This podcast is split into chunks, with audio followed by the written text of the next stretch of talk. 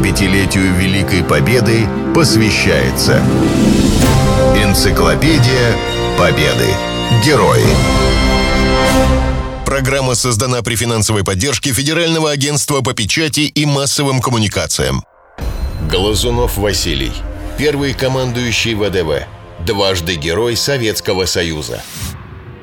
Воздушно-десантные войска – гордость любой армии. Первым командующим советских ВДВ был Глазунов Василий Афанасьевич, участник Первой мировой и гражданской войны, генерал-лейтенант, дважды Герой Советского Союза. Обе золотые звезды получил за героизм и полководческие заслуги, проявленные во время Великой Отечественной войны – уже на второй день войны с Германией Глазунова назначили на должность командира воздушно-десантным корпусом, а спустя месяц – командующим ВДВ Красной Армии. В Первую мировую он уже воевал с немцами, поэтому враг был ему знаком. Об этом офицер писал в своем дневнике.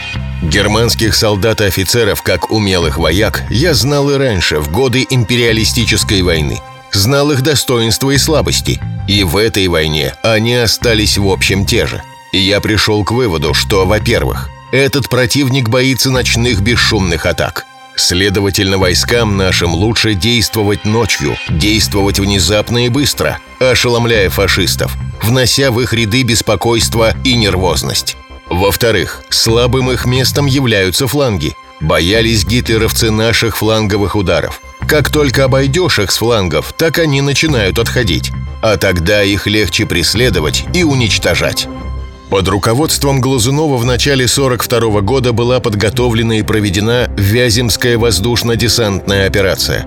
Тогда в тыл немцев было заброшено 15 тысяч десантников. Но свою первую золотую звезду героя Василий Афанасьевич получил за операцию по освобождению Одессы.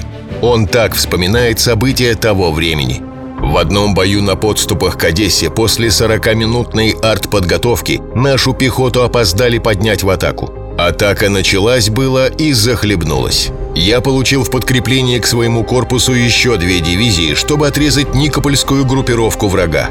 Тогда нам с бойцами пришлось километров шесть пройти. Грязь была непролазная. Ночью мы перекантовали войска, взяли Широкое, город Новый Буг, переправились с боем через реку возле местечка Новая Одесса и вскоре отбили у фашистов город Одессу. Отбили и с небольшими для нас потерями.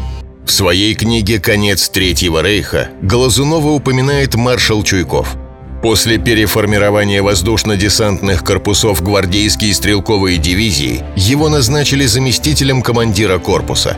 Заместитель командира – должность, которая не всегда упоминается в реляциях и приказах. При удачных операциях лавры достаются прежде всего командирам – но Глазунова нельзя было не заметить. Энергичный, решительный, он всюду оказывался в центре событий. Его видели с бойцами в окопе и в атаке. Он был незаменим и на передовом командном пункте. Второй звездой героя Василия Афанасьевича наградили за участие в Висло-Одерской наступательной операции. Глазунов правильно понял, что главное – быстрота подготовки маневра и внезапность действий. Его части быстрее всех форсировали реку и отлично сражались на противоположном берегу. Завершить рассказ о Глазунове хотелось бы цитатой из его дневника. Запись была сделана в Берлине весной 1945 года. К вечеру пришли с белым флагом немецкий полковник, два офицера и переводчик и просили, чтобы мы приняли их начальника генерального штаба Крепса для важных переговоров. И еще одна цитата, заключительная. 1 мая.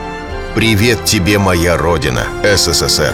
Привет из Германии, из города Берлина, где мы окончательно добиваем фашизм.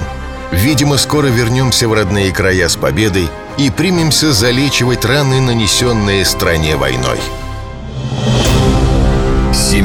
75-летию Великой Победы посвящается Энциклопедия Победы.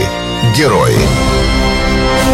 Программа создана при финансовой поддержке Федерального агентства по печати и массовым коммуникациям.